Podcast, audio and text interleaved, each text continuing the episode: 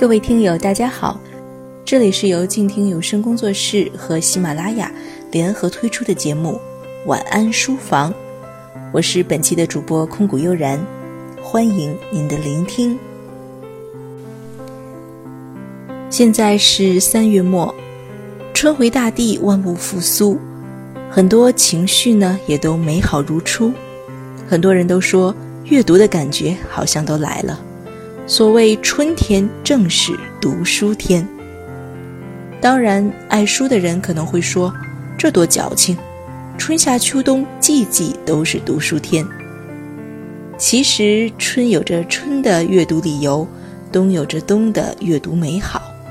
或许这样说，我们只是想告诉自己：“喂，一年之计在于春，你该读书了。”本期的节目呢，我们就和大家一起聊聊比较适合在春天读的书。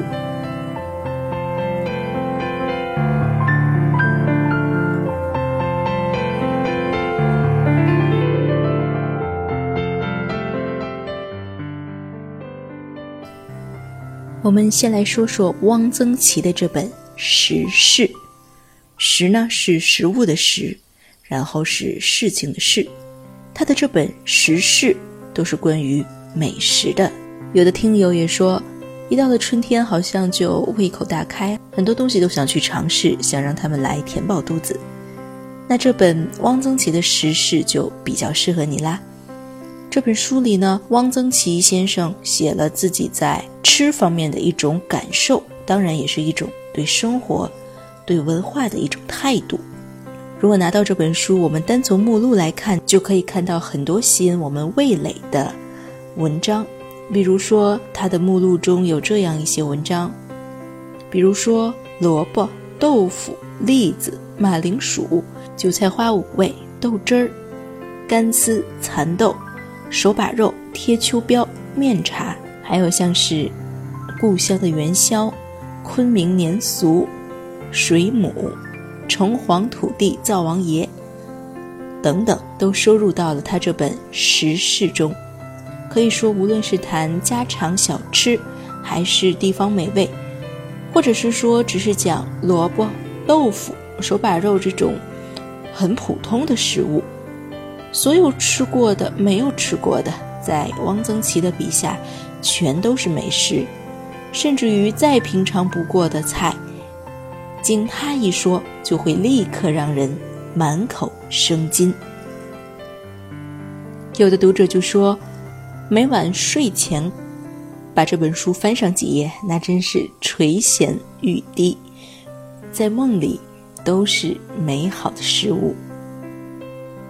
也有的人说，他这本书对于他来说就是一本菜谱式的书，既有文字的美感，又有饭菜的香味。希望能在这个春天，在食欲大开的日子里，你也能看上一两篇时事中的经典美文。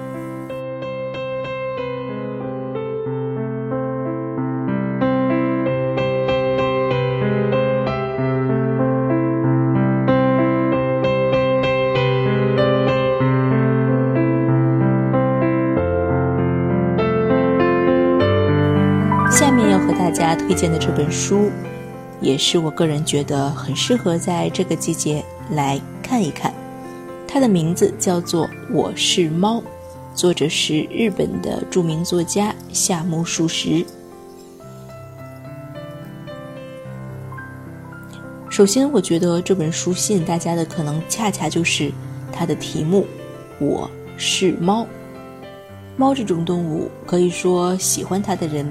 都对它有着别样的情愫。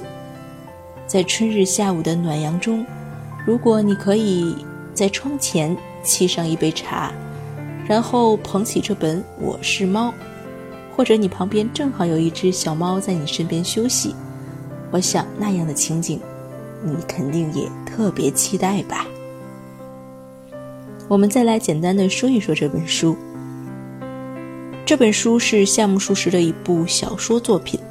这部小说采用了幽默、讽刺和滑稽的手法，借助一只猫的视觉、听觉、感觉，以主人公的日常起居为主线，穿插了邻居资本家金田企图嫁女不成、阴谋报复、苦沙弥的矛盾冲突，嘲笑了明治时代知识分子空虚的精神生活，讽刺了他们自命清高却无所事事，不满现实却又无力反抗。这本小说的构思非常的奇巧，描写的运用了夸张的手法，可以说是结构灵活又具有鲜明的艺术特点。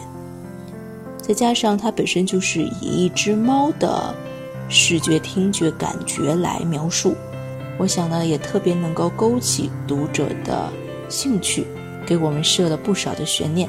不如就在这个春日里一探究竟吧。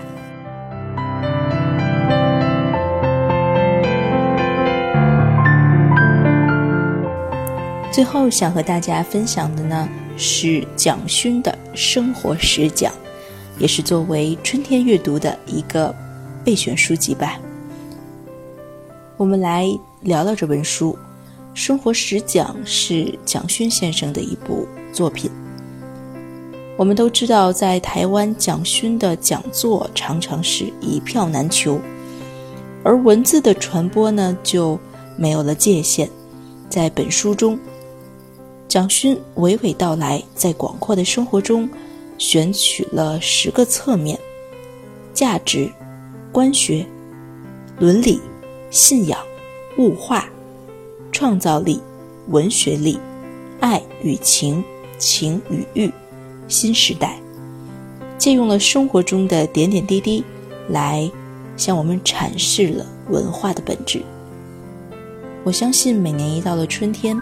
很多人都有那种对生活的憧憬，或者说，或者说重新燃起了对生活的热情，对于好好生活的向往。那这本《生活实讲》正好就可以帮助你更好的去了解、去理解我们身边的世界和我们所处的生活当中。这本书告诉我们，旧有的社会转型、伦理道德重建，在这种情况下。人的物化、官学的限制、信仰的缺失和急功近利似乎都不可避免，而新的价值、官学、伦理和信仰亟待建立。中国社会很早就进入了理性时代，而神话的缺失却过早带走了我们的童年和想象力。爱是一生的功课，如果可以真正诚实的面对问题，就不会有那么多情与欲的挣扎。忙即是新的死亡，在越来越匆忙的生活中，要学会停下脚步，享受绿色和有机的生活。那么，我们就把这本书隆重的推荐给你，希望你可以在这个春日里，对生活实讲一探究竟。好了，以上我们和大家推荐了三本。比较适合在春天读的书，它们分别是汪曾祺的《时事》，夏目漱石的《我是猫》，以及刚刚说的蒋勋的《生活实讲》。当然，阅读这件事儿本来就是一个见仁见智的问题。如果你也有适合春天阅读的书单，欢迎来稿告诉我们。好了，以上就是本期节目的全部内容了。感谢你的收听，我是主播空谷悠然，让我们下期节目再见吧。